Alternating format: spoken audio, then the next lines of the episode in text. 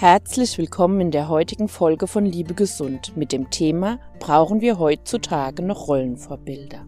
Kannst du dich noch erinnern, wen du in deiner Jugend nachgeeifert hast? Vielleicht gehörtest du zur Take That Generation und konntest das Ausscheiden von Robbie Williams nur schwer verkraften. Oder vielleicht hat dich Mutter Teresa mit ihren Taten inspiriert. Cecilie Bertha Benz war bestimmt auch eine beeindruckende Frau. Sie durfte schließlich als erste Frau am Lenkrad eines Automobils Platz nehmen.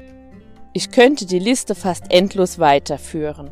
Vielleicht waren es bei dir auch keine Berühmtheiten, sondern die eigene Oma, die mutig und stolz ihren Weg beschritten hat.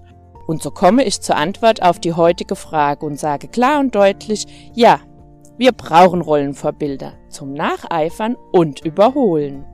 Das Nacheifern wird durch die Theorie Lernen am Modell von Bandura 1976 untermauert. Indem wir etwas Neues wahrnehmen, was unser Interesse weckt, steigt die Motivation, es auch selbst zu tun. Durch Nachahmungen lernen wir nach dem Prinzip Try and Error oder in Deutsch Versuchen und Scheitern die neuen Verhaltensweisen. Ein Beispiel. Dein Kind beobachtet dich beim Kuchenbacken und möchte auch einen Kuchen alleine backen. Mit einem Sandkuchenrezept aus dem Kinderbackbuch kommt es wahrscheinlich schneller zum Ziel wie mit einer Schwarzwälder Kirschtorte.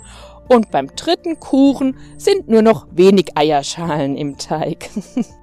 Personen, die ein ähnliches Entwicklungsniveau haben oder sich an unser Niveau anpassen, sind die natürlichen Pädagogen. Wissenschaftlich wird diese Behauptung durch Kohlbergs Theorie der Moralentwicklung untermauert. Diese Theorie zeigt, wie wichtig der Kontakt unter anderem zu Gleichaltrigen aus entwicklungspsychologischer Sicht ist. Die Moralvorstellung von Kindern beruht meist auf Strafe und Gehorsam. Persönlich gereifte Erwachsene stellen im Gegenzug moralische Normen in Frage und definieren selbstständig ihre ethischen Prinzipien im Einklang mit ihrer Umwelt. Dass diese beiden extremen Positionen im Lernkontext nur schwer zu vereinbaren sind, klingt doch sehr logisch, oder? Und so kommen wir zum Überholen. Menschen, die uns lange Zeit als Vorbild gedient haben, werden ab einem Zeitpunkt hoffentlich kritisch reflektiert. Durch diese wertvolle Arbeit der Selbstreflexion der eigenen Bedürfnisse und Werte kann eine Assimilation oder Akkommodation nach Piaget stattfinden. Oder einfach gesagt, durch das Überprüfen, ob das Vorbild noch ein Vorbild ist, können wir uns bewusst dafür entscheiden, dem Vorbild weiter nachzueifern, es abzulegen, sich für einen anderen Weg zu entscheiden oder es zu überholen. Zum Selbststudium noch ein paar nützliche Fragen für dich. Wer waren deine Vorbilder? Was hast du von ihnen gelernt? Sind sie es immer noch? Brauchst du noch Vorbilder oder bist du dein eigenes Vorbild?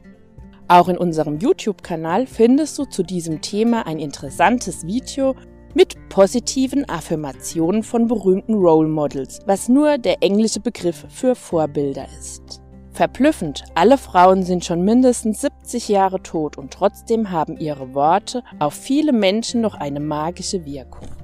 Indem du unseren Podcast oder unseren YouTube-Kanal abonnierst, unterstützt du die Liebe Gesund Mission. Jetzt ist die Zeit für eine gesunde Liebeskultur und bleibst bei deiner eigenen Liebesbildung auf dem aktuellen Stand. Wahrscheinlich bist du auch für dein Kind, deine Familie, deine Freundin oder für wen auch immer ein Vorbild. Sei stolz darauf und lebe eine gesunde Liebe. Gerne bis nächsten Freitag um 19 Uhr, wenn unsere nächste Folge live geht mit dem Thema Gemeinsam trauern. Am Mikrofon war heute für euch Stefanie von Liebe Gesund.